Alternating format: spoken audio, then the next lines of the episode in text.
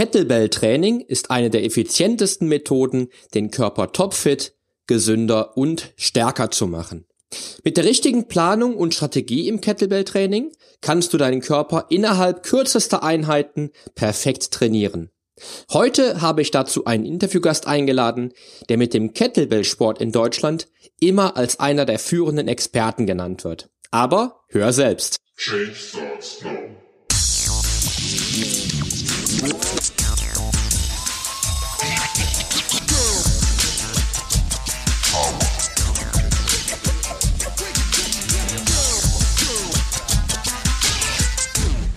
Change Starts Now, der Fitness-Podcast mit dem Figurexperten. Ich helfe dir dabei, mit den richtigen Trainings- und Ernährungsstrategien deine Traumfigur zu erreichen. Denn hier dreht sich alles um deine Fitness, Ernährung und Gesundheit. Viel Spaß! Hallo und herzlich willkommen zu einer neuen Episode meines Fitness Podcast. Ich freue mich, dass du heute dabei bist, denn ich habe heute einen wirklich super spannenden Interviewgast für dich. Dr. Till Sukop ist für mich nicht nur die persönliche Nummer eins in Sachen Functional Training, sondern auch einer der absoluten Top-Experten, wenn es um Kettlebell-Training geht. Er ist mittlerweile seit über 20 Jahren als Trainer, Dozent und Experte äh, tätig und leitet seine Primal Fitness Box in meiner Heimat Köln. Ich freue mich, dass du heute hier bist. Herzlich willkommen, Till Sokop. Hallo Poli, ich freue mich, dass ich da sein darf. ja, ich freue mich sehr, dass du hier bist. Ja, ähm, Till, ähm, stell dich doch mal ganz kurz vor. Vielleicht ähm, kennt der eine oder andere dich noch nicht, weil er vielleicht noch nicht so wirklich im, im Functional Training aktiv ist oder vielleicht zum Kettlebell-Training noch nichts gehört hat. Wer bist du? Was machst du? Ähm, ich bin von Hause aus Sportwissenschaftler, habe ähm, in dem Bereich auch promoviert und eigentlich mache ich folgendes, dass ich beruflich viel Beschäftigten dabei helfe, eine Abkürzung zu ihrer idealen Fitness zu finden. Und das sieht dann so aus, viele sagen entweder, ich habe keine Zeit für Sport, den zeige ich dann mit wie wenig Zeitaufwand man viel erreichen kann und andere machen schon was. In der Regel gehen die joggen oder ins Fitnessstudio und haben aber nicht so die Ergebnisse, die sich wünschen oder der Zeitaufwand ist ihnen zu groß und das sorgt doch häufig für Frust. Und denen zeige ich, wie sie ihr Training optimieren können und häufig können die teilweise mit halbem Zeitaufwand bessere Ergebnisse erreichen. Und das mache ich auf vielen Ebenen, dass ich den Leuten versuche zu helfen. Das heißt, ich habe eine Trainingshalle in Köln, das hast du angesprochen. Wir bieten Personal Training und Gruppentraining an. Wir bieten Seminare an für Laien, die dann lernen können, wie sie mit oder ohne Fitnessstudio selbstständig sicher trainieren können. Wir bilden auch Trainer aus im Bereich Kettlebell-Training zum Beispiel. Und nebenbei schreibe ich Bücher, Artikel, bringe Videos raus und biete noch Coaching an. Sehr gut. Also schon sehr, sehr umfangreich und wahrscheinlich ein 24-Stunden-Tag, der vermutlich 28 Stunden, äh, 48 Stunden haben dürfte. Ja, es ist, man braucht ein gutes Zeitmanagement oder gute Prioritäten, sagen wir es mal so. Ja, das denke ich mir. Ja, Till, ähm, um es mal auf den Punkt zu bringen, wie umfänglich überhaupt auch deine Expertise als, extra, als wirklich echter Experte im Functional Training ist, sei an dieser Stelle gesagt, dass du dich in sage und schreibe sieben Ländern im Functional Training hast ausbilden lassen. Das finde ich wirklich unglaublich und zeigt natürlich auch die Faszination für Functional Training bei dir. Was macht für dich das ganze Training halt aus, also gerade das Functional Training? Ähm, also ich bin damals drauf gestoßen, weil wir haben ja alle mehr oder weniger, mm, sind wir in diesem ganzen ja in einem Bodybuilding-Gedanken groß geworden, der nicht schlecht ist, aber viele Leute wollen ja dann doch noch was anderes, als nur den Muskel, die Muskeln aufzubauen und gut aussehen. Vielleicht wollen sie sich auch athletischer bewegen können oder sonstige Sachen. Und das habe ich eigentlich mit mehr Spaß im Functional Training Bereich gefunden. Das heißt, wenn es schon im Bereich Muskelaufbau in, der, in die Richtung geht, dann ähm, würde ich eher zu freien Gewichten greifen oder meinetwegen auch gar kein Gewicht mit, mit dem Tonerbereich ähm, und weg von den Maschinen. Das heißt, der Körper lernt einfach, sich wieder als Einheit zu bewegen. Er ist als Einheit konzipiert worden und dann sollte man ihn auch so bewegen und trainieren. Wir sitzen oder liegen den ganzen Tag, je nachdem, was wir gerade tun. Und dann finde ich es einfach spannend und auch viel spaßiger und aufregender, äh, wenn man im Sport sich vielseitig bewegt, in allen Bewegungsrichtungen und das überträgt sich dann auch auf Alltagsbewegung oder auf den Sport. Und ähm, ja, die ganzen Länder, die du jetzt genannt hast, letztendlich im, im deutschsprachigen Raum, da, da gab es einfach nicht die Ausbildung, die ich gerne haben wollte. Und dann habe ich halt geguckt, wo gibt's sie und dann musste ich halt mal ein bisschen reisen.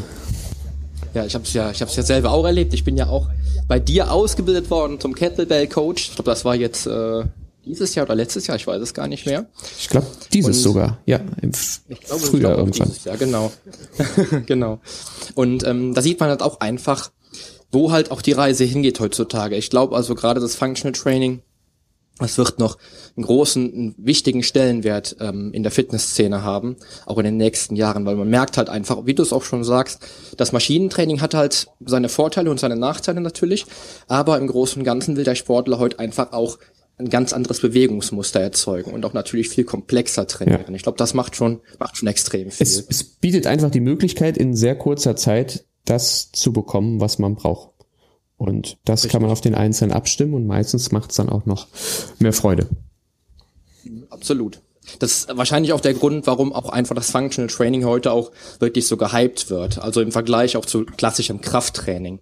Siehst du da direkt Unterschiede zum Krafttraining mit der Langhandel oder ist das für dich eigentlich ein Oberbegriff, dass du sagst, ähm, Functional Training bedeutet Kettlebell Training, Langhandel Training, ähm, komplexe Bewegungsabläufe und das ganze Thema. Ist das für dich ein Oberbegriff oder unter, und äh, stellst du das noch in Kategorien Nee, auf? das würde ich, also die Langhandeltraining ist ja ein Element, kann ein Element davon sein.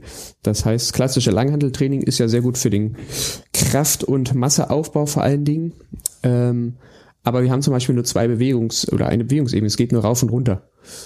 Und ähm, im Sport bewegt man sich auch mal vorwärts, rückwärts. Man arbeitet in Schrittstellung auf einem Bein, bewegt sich mal seitwärts, hat Drehbewegungen mit drin. Das heißt, man kann nur mit der Langhantel schon sehr, sehr viel erreichen, aber halt noch nicht alles abdecken. Und die Langhantel ist einfach auch nur ein Trainingsgerät. Und Functional Training ist eigentlich ein, ja, ein ganzes Konzept, ein Prinzip, nach dem man arbeitet. Und da kann man verschiedene Geräte dann integrieren, so wie man es braucht, so wie man es hat oder so wie es einem am meisten Spaß macht. Also siehst du da schon auch wirklich Unterschiede. Ja. Cool. Ja, weil ich, ich habe es immer, wenn ich äh, mit, mit, mit Sportlern zu tun habe, die dann halt auch schon Vorerfahrung haben, bevor ich sie dann halt eben coache, die mir dann immer sagen, ja, ich will aber auf jeden Fall Functional Training machen, das ganz klassische Krafttraining ist dann da doch nicht für mich. Oder es gibt sogar Leute, die dann halt sagen, ja, sie wollen doch lieber Functional Training machen und damit der Langhantel arbeiten. Das also ich sehe dann auch dann deutlich die Unterschiede schon, muss man schon sagen. Es ist mal schwierig, das Wort Functional Training überhaupt so zu definieren, denn das bedeutet ja eigentlich ja. ein zweckmäßiges Training und wenn, bevor man den Zweck der Person nicht kennt, wird es dann schon wieder etwas Richtig. schwieriger. Die meisten einigen sich aber drauf, dass damit Trainingsform gemeint ist, bei der man viel im freien Stand arbeitet, dreidimensional ähm, wenig eingespannt ist und den ganzen Körper möglichst mit integriert. Wobei es natürlich auch sein kann, dass wenn ein Gelenk nicht funktioniert, dann kann es sehr funktionell sein, dass man da die Muskeln darum auch isoliert auftrainieren kann. Also. Ja. Ja, ich sehe es auch mal so ein bisschen so, ich sage auch mal, ähm, beispielsweise ist für mich auch eine funktionelle Übung im Krafttraining, beispielsweise das Kreuzheben. Auf jeden Fall. Beispielsweise aus, aus, aus meiner Sicht die funktionellste Übung überhaupt, einen Gegenstand sicher von unten nach oben mit Hochstrecke zu bringen. Und das ist für mich dann halt auch immer so ein bisschen, wo ich dann unheimlich schlecht differenzieren kann, was ist denn jetzt heute noch Functional Training und wa was wäre jetzt quasi wieder klassisches Krafttraining. Aber äh, ich finde es auch Wozu muss man da differenzieren? Wenn man, ja. wenn man kein ja, Buch schreibt oder Wissenschaftler ist, muss man es nicht. Dann guckt man einfach, was will ich erreichen und dann mache ich einfach. Ja, ja, weil man immer dann so ein bisschen die, die, die Unterschiede dann auch so ein bisschen im Training, halt im Personal Training dann rausarbeiten soll, weil der Klient dann beispielsweise gezielt auf Functional Training geht und ich dann halt sage, ja gut, aber, aber Kreuzheben wäre ja auch was Funktionelles. Dann würde ich mir vom, vom, vom Kunden genau sagen lassen, wie er es definiert und dann ist wieder Klarheit für alle Beteiligten. Häufig können die das selber gar nicht. Das wäre jetzt der, der Punkt Functional Training den du natürlich jetzt in den letzten Jahren auch halt eben ausgearbeitet hast. Hast du, wenn du jetzt mal so deine, dein Training so in den letzten 15 bis 20 Jahren zurückblickst, hast du da große Veränderungen im Training vorgenommen oder trainierst du noch relativ gleich zu dem, wie du auch früher trainiert Nein, ich habe große Veränderungen. Ich habe große Veränderungen vorgenommen. Also erstmal, ich habe früher, wenn man so nennen möchte, ganz früher in meiner Kindheit und Jugend eher funktionell trainiert, ähm, weil ich aus dem Der Leichtathletik Kampfkunstbereich komme und da hat man zum Beispiel viel mit dem eigenen Körpergewicht, äh, mit Medizinbällen, klassisches Zirkeltraining gemacht, was man heute als Functional Training Circle vielleicht wieder in Bootcamps wiederfindet oder ähnliches. Also das kenne ich alles von ja von meiner Kindheit her. Dann im äh, Ende der 90er Jahre im Studium da ging dann, da habe ich mich dann natürlich auch am klassischen Krafttraining versucht, an den äh, Langhanteln, aber auch die, an den Trainingsgeräten. Dann bin ich auch mal in die Bodybuilding-Ecke reingegangen. Um das Training mal zu erfahren und zu gucken, was ich da mit meinem Körper verändern kann. Und dann habe ich mich mehr aus beruflichen Gründen, weil ich beruflich viel unterwegs war. Ich habe ähm, im betrieblichen Gesundheitsmanagement und in der Ärztefortbildung viel gemacht, haben wir Seminare gegeben und hatten einfach ähm, auf den ganzen Reisen nicht so viel Equipment. Und dann war ich auch häufig in, häufig habe ich die halbe Woche in einem Hotel gewohnt und ähm, habe dann mich dem Bodyweight Training intensiv gewidmet. Das heißt, habe dann quasi ohne Geräte nur mit dem eigenen Körpergewicht oder Teilen davon viel gemacht. Und dann, das hat mir schon sehr viel gebracht. Und dann bin ich auf die Kettlebell gestoßen und die hat eigentlich alles verändert, die ganze Ansicht über Fitness. Und dann bin ich da erst in den so heute sogenannten Functional Training Bereich reingegangen. Das heißt, ich trainiere mittlerweile ganz anders. Früher bin ich auch noch viel laufen gegangen, joggen gegangen. Das mache ich auch äh, praktisch gar nicht mehr als klassische Ausdauertraining. Und ja, jetzt habe ich meine Trainingshalle und da mache ich eigentlich einen bunten Mix. Ich habe Kettlebells, Sandbags äh, mit dem eigenen Körpergewicht. Das sind eigentlich so die drei Hauptsachen, mit denen ich am liebsten trainiere. Cool. Ja, also das hat dann auch dann tatsächlich dein Leben verändert, die Kettlebell. Genau wie meins dann auch vor, ich weiß nicht, wann ich mit der Kettlebell angefangen habe, ich glaube vor drei oder vier Jahren. Und jetzt dann mit dem Coaching bei dir, da hat das wirklich dann auch mein Personal Training komplett Schön. verändert. Auch meine, meine Sichtweise und meine Denkweise auf jeden Fall. Absolut.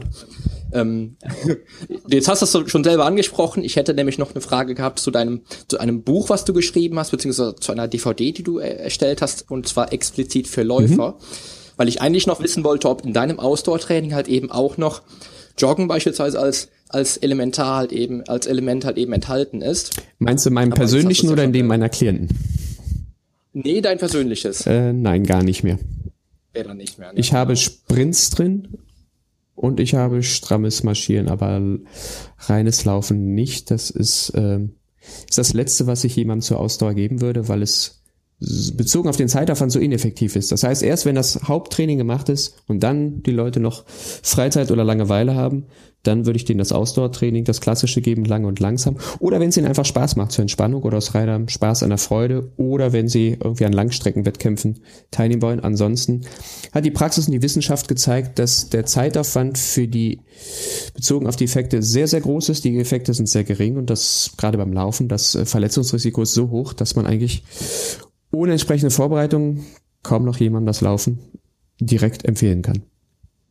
Mhm. Genau, sehe ich sehe ich halt ähnlich. Also wenn ich halt Leute habe, die sagen, sie wollen halt abnehmen, möglichst schnell, möglichst viel, dann wäre Laufen die letzte die letzte Instanz, ja. die ich dann anwenden würde, weil ich natürlich mit einem klassischen Krafttraining oder sei es jetzt mit einem mit einem äh, Training mit der Kettlebell beispielsweise mannigfaltige Veränderungen herbeiführen ja. kann im Vergleich zum Laufen oder, oder wenn ich beispielsweise die Mädels im Fitnessstudio sehe, die halt abnehmen wollen und dann äh, oder ihre, ihren Körper straffen wollen und dann zwei Stunden auf dem Stepper stehen. Ja, äh, ich bin minimalistisch orientiert. Die Leute haben wenig Zeit oder können sich oder wollen sich wenig Zeit nehmen für ihre Fitness. Deswegen frage ich immer, warum sie was machen.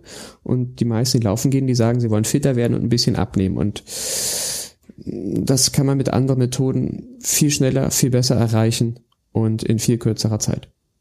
Ich habe nichts gegens Laufen. Ich war früher Langstreckenläufer. Zehn Kilometer war meine Hausstrecke oder meine Standardstrecke, die ich auf vielen Volksläufen und so gelaufen bin.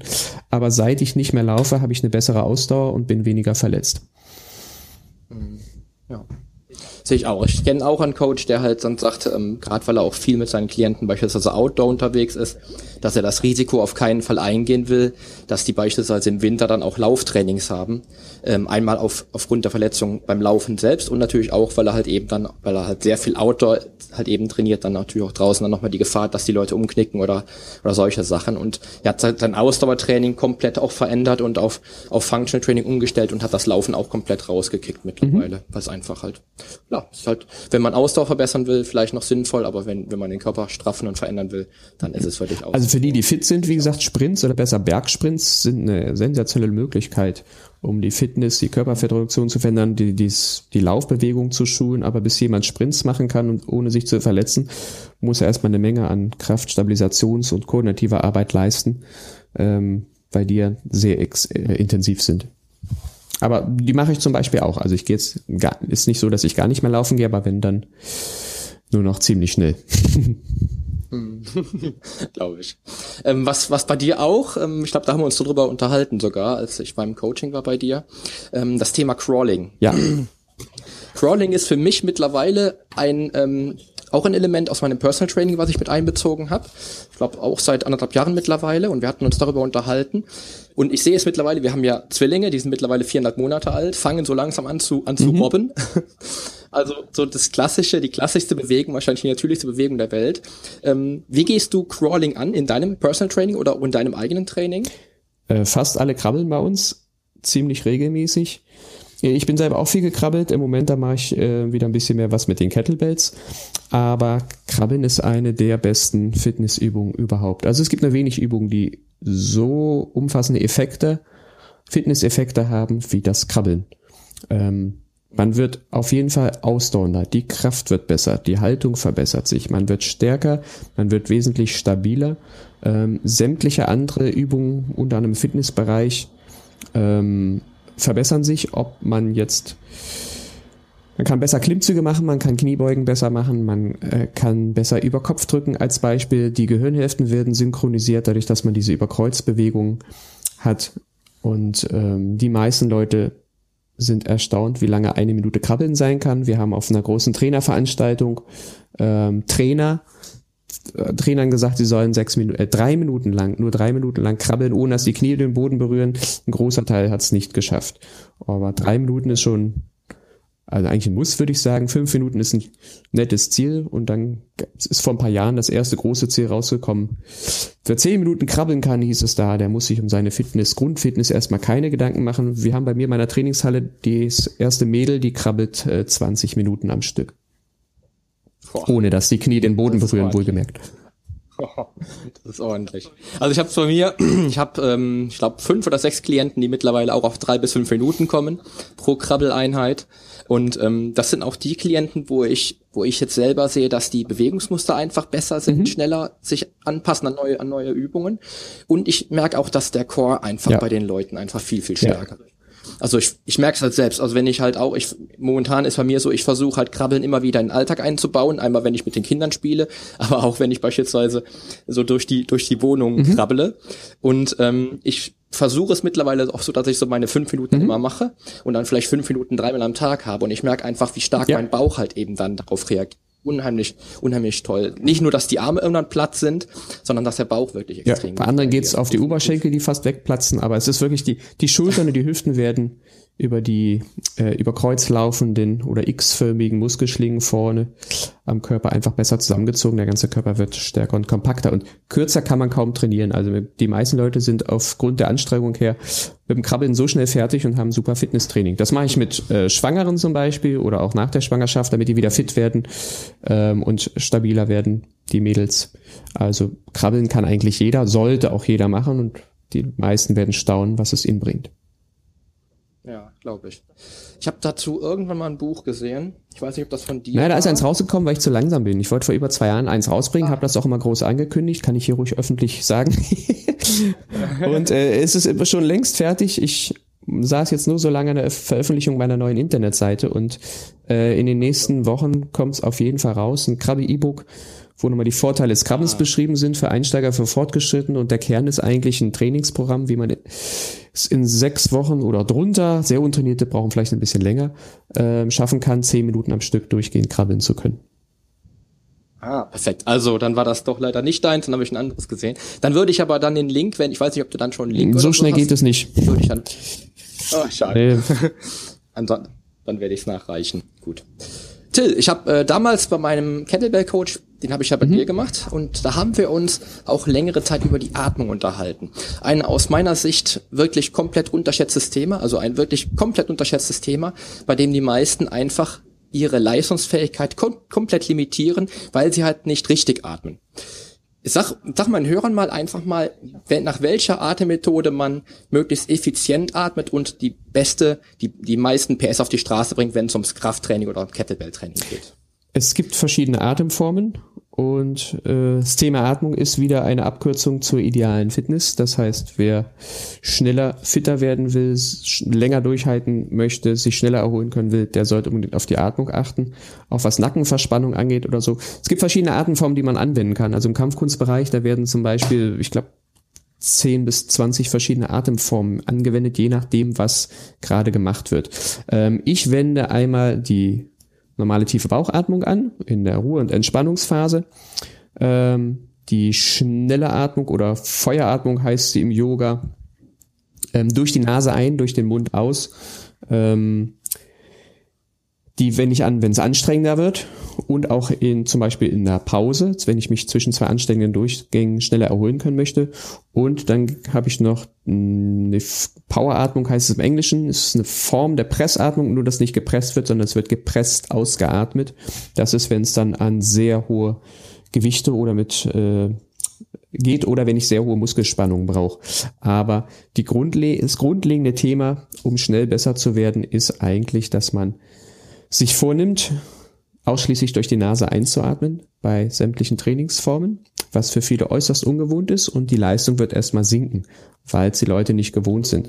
Ähm, aber so nach zwei bis vier Wochen spätestens sollte sich der Körper umgestellt haben und dann wird die Leistung wieder auf das Normalmaß hochgehen und danach deutlich drüber hinaus. Das heißt, wenn man Liegestütze macht, wenn man Klimmzüge macht, wie oft habe ich äh, Klienten schon an der Klimmzugstange hängen gehabt, die hätten noch locker ein, zwei Wiederholungen mehr machen können, hören aber auf zu atmen oder haben sich angewöhnt, nur beim Überwinden des Gewichts bei der konzentrischen Phase aus, äh, ein, auszuatmen und beim Absenken einzuatmen. Das klappt nicht, wenn die Bewegungen sehr langsam werden, dann sterben die da den äh, Sauerstofftod äh, oder den Sauerstoffmangeltod. Ja. Und wenn man schneller atmet, durch den Mund ein, durch, äh, durch die Nase ein, durch den Mund aus, also so in der Art kann man üben, mhm. kann man entspannter bleiben und man schafft mehr Leistung und man kann sie auf die Art und Weise auch schneller erholen. Also man kann sehr viel über die Atmung machen. Es gibt zig Studien, es gibt Trainingsprogramme, gerade aus Russland. Der Dr. Buteyko ist da mitführend der über 200 Erkrankungen mit falscher oder dysfunktioneller Atmung assoziiert hat. Das heißt, die meisten Leute atmen in den Brustraum. Wenn man also vom Spiegel steht und normal atmet und sich der Brustkorb oben hebt, das Schlüsselbein oder meinetwegen auch die Rippen, dann ist das nicht so gut. Also je tiefer die Atmung zu sehen ist, das heißt beim Einatmen durch die Nase soll sich der Bauch anheben und wieder senken, desto besser ist es. Mit Bauchatmung werden wir geboren, das ist gesünder. Man kann sich schneller entspannen, hat weniger Stress. Ähm, wird leistungsfähiger, kann sich besser erholen und fühlt sich allgemein besser. Das war die Kurzform zum Thema Atmen. Ansonsten kann man meinen Namen googeln, Suka plus Atmung oder auf meiner Internetseite ist ein Suchfeld, wenn man da Atmung eingibt, kriegt man dann auch noch Videos mit Beispielen, was man machen kann, um sich noch mehr anzuspannen, vom Gewicht anheben. Also da habe ich das ähm, in Wort und Bild noch ein bisschen praktischer dargestellt. Perfekt. Das werde ich auf jeden Fall mal verlinken in den Show Notes. Und ich, ich sehe jetzt schon die, die ganzen Hörer, die jetzt quasi aufgestanden sind und jetzt schon keine Luft mehr haben. ihre Atmung aber den Podcast doch noch zu Ende ja. hören müssen. Also, wenn man es ganz schnell lernen will, durch die, nur durch die Nase zu atmen, lassen wir den Mund erstmal weg. Also ich würde ich würde nicht nur durch die Nase einatmen oder, also falsch gesagt. Es gibt auch ähm, es gibt verschiedenste Atemtheorien und Formen. Manche sagen, man soll ausschließlich durch die Nase ein- und ausatmen. Meine Erfahrung ist die beim Sport durch die Nase ein, durch den Mund aus ist sehr gut. Im russischen Systema zum Beispiel wird die Nasenatmung extrem ähm, trainiert. Da haben die Leute einen Schluck Wasser im Mund und der darf während des ganzen Trainings nicht verschüttet werden. Das kann man ausprobieren. Da würde ich aber raten, nur einen kleinen Schluck zu nehmen, denn durch die Speicheransammlung hat man irgendwann volle Backen. Und da ist es dann wohl so, wer es das Wasser ausspuckt, wird irgendwie mit Liegestützen bestraft oder sowas. Also man kann das mal ausprobieren. Ähm, kleinen Schluck Wasser in den Mund nehmen und dann sein Training zu verziehen. Dann lernt man es ganz schnell auf die harte Tour.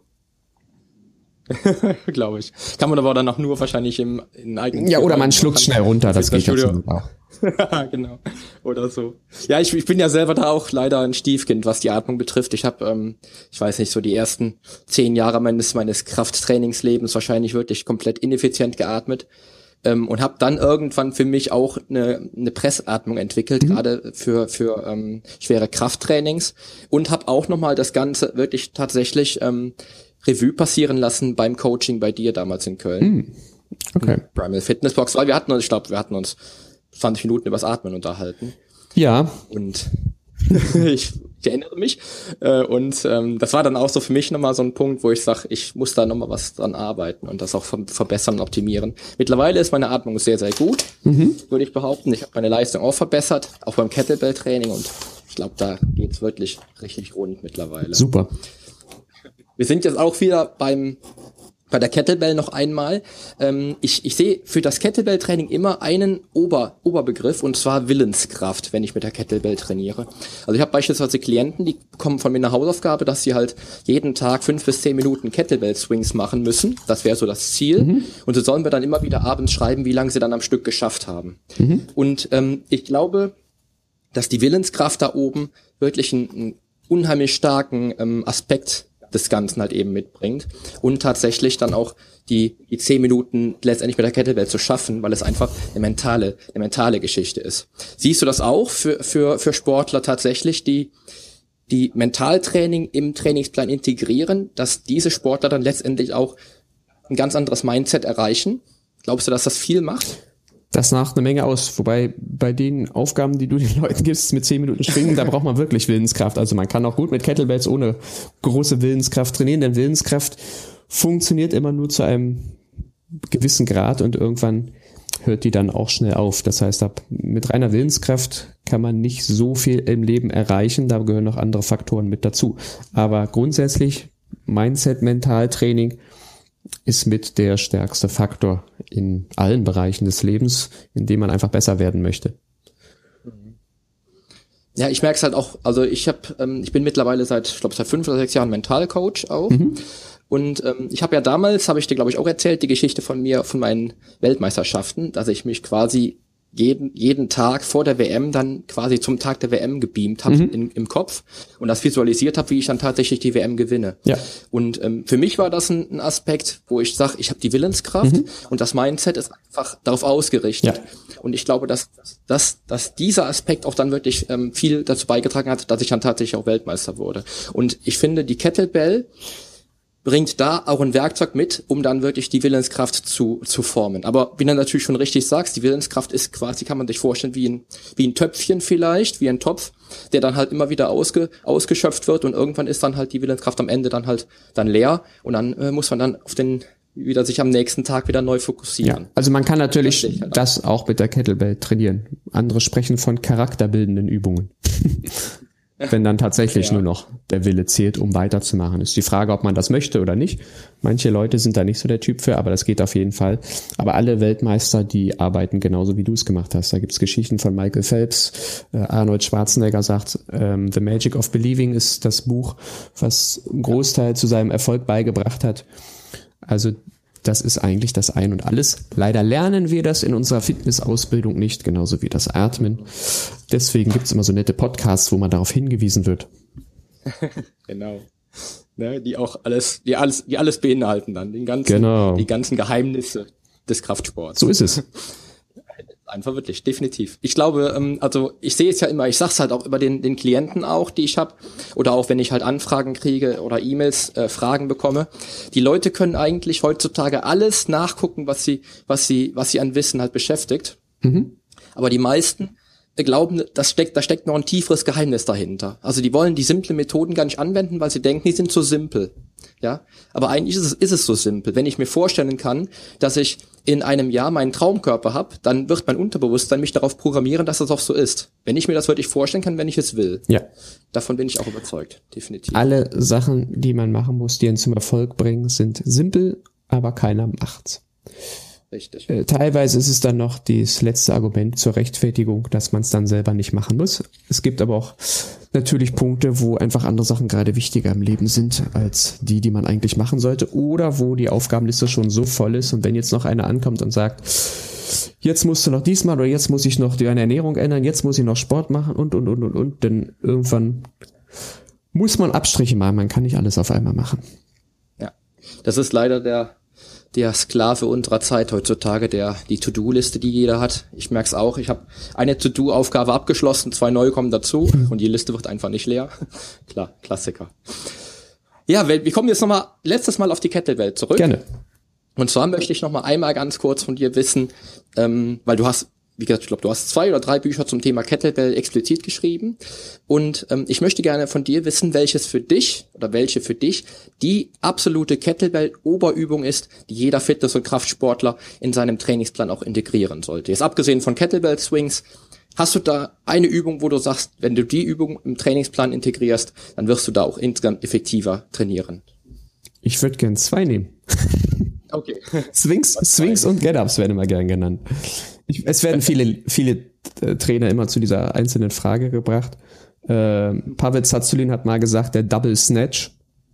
Aber der Doubles, oh, okay. Oh. da muss man schon entsprechend gut vorbereitet sein, um den durchführen zu können. Andere sagen Clean und Jerk zum Beispiel, aber mit Swings und Get-Ups, die kann eigentlich fast jeder machen und damit hat man im Prinzip schon alles, was man für ein Rundum-Fitnessprogramm braucht. Eigentlich ja. Also ich habe ähm, den Get-Up, glaube ich, der ist mittlerweile in jedem Kettlebell-Training meiner Klienten mit drin. Und die Swings sind, wie gesagt, oft eine Hausaufgabe.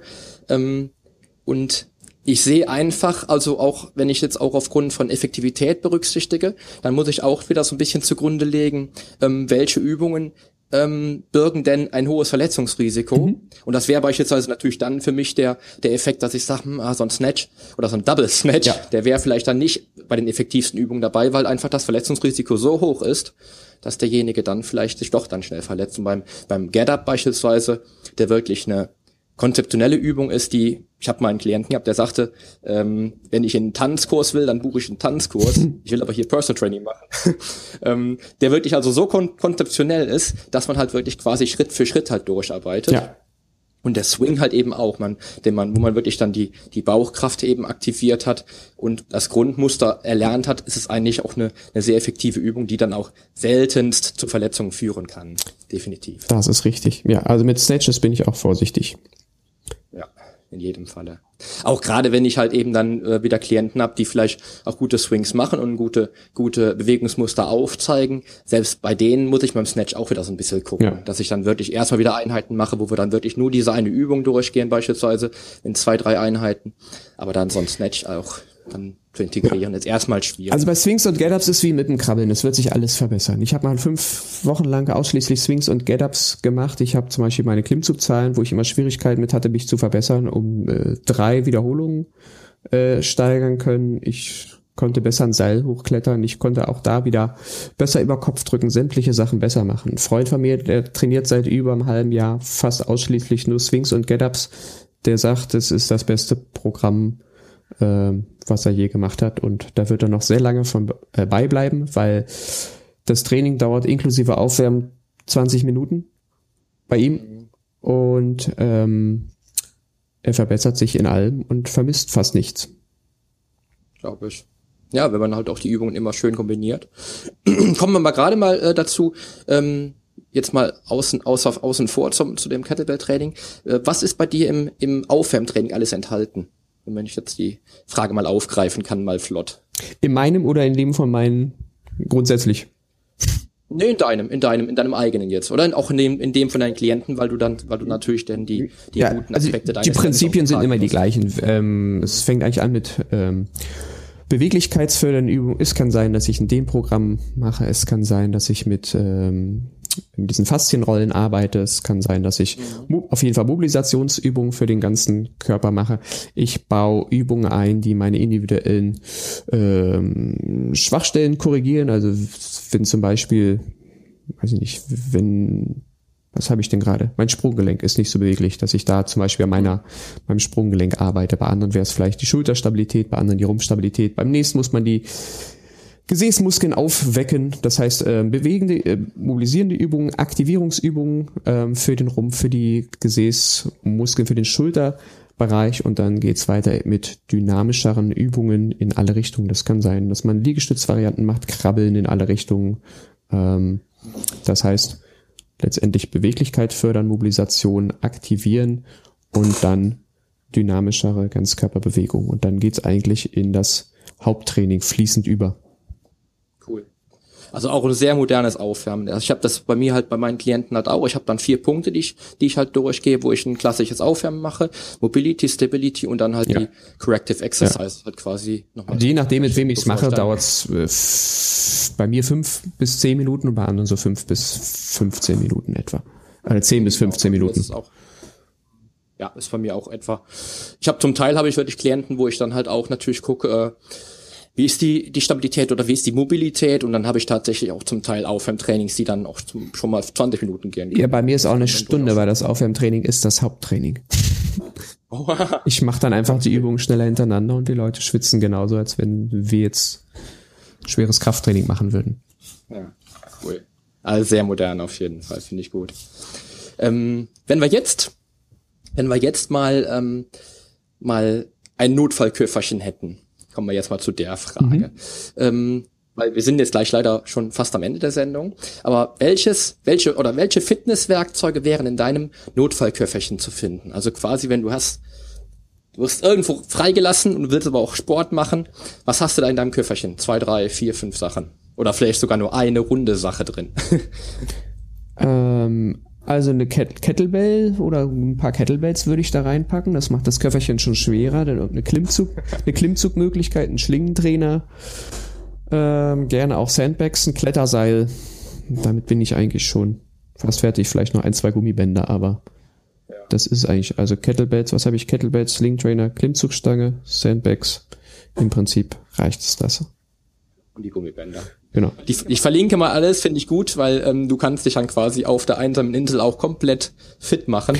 Hast sowieso viel Bewegung, aber das ist dann, dann schon richtig. Das ist dann absolute Luxusfitness. Also ich brauche natürlich viel weniger, aber ähm, im Prinzip ja. braucht man, wenn man auf einer Insel ist und da gibt's ein paar Bäume, braucht man eigentlich gar nichts. Hebt man Steine an, ja. klettert hoch, arbeitet mit Ästen, Baumstämmen. Richtig hat sowieso viel Bewegung, weil man, weil man noch angeln ja. muss und jagen muss und Beeren sammeln muss. Genau, richtig. Das ist es. Ja, aber das ist cool. Ich, äh, das Nutzerköfferchen werde ich auf jeden Fall komplett verlinken mit allen Elementen. Prima. Finde ich gut, wäre auch meins. ja, Till. Teil ist leider total gerast. Ich, äh, wir sind auch jetzt leider schon am Ende der Sendung. Ähm, ich möchte dir auf jeden Fall super herzlich danken für das Interview. Ich hoffe, dass jeder meiner Hörer nun den Stellenwert auch von funktionellem Training verinnerlicht. Denn auch ich betreibe dies ja seit Jahrzehnten, also äh, muss ich da auch wirklich sagen, funktionelles Training, Krafttraining, die Mischung ist einfach das, was man halt wirklich braucht, um ein echter Athlet zu werden. Till, ich danke dir auf jeden Fall. Ähm, du hast jetzt noch Zeit für abschließende Worte von dir. Alles Wichtige werde ich auch nochmal in die Show Notes verlinken, also Bücher etc., Website, ähm, Newsletter beispielsweise kommt noch rein. Aber ich gebe dir nochmal jetzt ein Minütchen auf zwei oder drei oder vier oder fünf, wo du noch, dich nochmal selber gerne dann verabschieden darfst. Vielen Dank was soll ich noch sagen? Also zum Thema gibt es eigentlich zu sagen, wir müssen uns regelmäßig bewegen, viel bewegen. Wir müssen lernen, dass wir uns gut bewegen. Das führt über in der Regel über gute Trainer, die einen schnell korrigieren können. Ähm, und dann soll man sich vor allen Dingen suchen, was einem Spaß macht. Und da gibt es viele Möglichkeiten, denn was man Spaß macht, macht man regelmäßig. Und dann einfach machen. Regelmäßig machen, vielleicht noch mit einem Trainingspartner, mit einer Gruppe von Gleichgesinnten und dann kann man mit viel Spaß ein Leben lang fit, gesund und munter bleiben und häufig auch beschwerdefrei das Leben genießen. Körperlich, körperlich so. beschwerdefrei. Was die anderen Lebensbereiche ja. machen, das wäre ein anderes Thema zu einem anderen Zeitpunkt. Auf jeden Fall. Aber das passt. Das passt, finde ich gut. Ja, gut. Das war's dann somit auch in dieser, in dieser Sendung heute. Also auch dir, lieber Hörer, danke. Und äh, ich freue mich, dass du wieder dabei gewesen bist und ich hoffe natürlich, dass du nächste Woche wieder einschaltest. Wenn du jetzt nun mehr über Functional Training und natürlich auch über Kettlebell Training erfahren möchtest, findest du die Links zu Till in den Show Notes, wie gesagt, die du nachlesen kannst. Außerdem kannst du Till natürlich auch persönlich kennenlernen und ihn in seiner Primal Fitness Box in Köln buchen oder auch wie ich eine Lizenz bei ihm absolvieren, die dich dann natürlich gnadenlos nach vorne bringt und dann einfach gucken, wo die Reise hingeht. So, das war's nun für heute. Ich wünsche dir nun noch eine schöne Woche und ich freue mich, wenn du nächstes Mal jetzt wieder dabei bist und wieder einschaltest. Denn die Veränderung beginnt jetzt. Geh den ersten Schritt in ein sportliches und gesundes Leben in deinem Traumkörper. Wir hören uns. Dein Figurexperte und Fitnesscoach Poli Mutevelidis.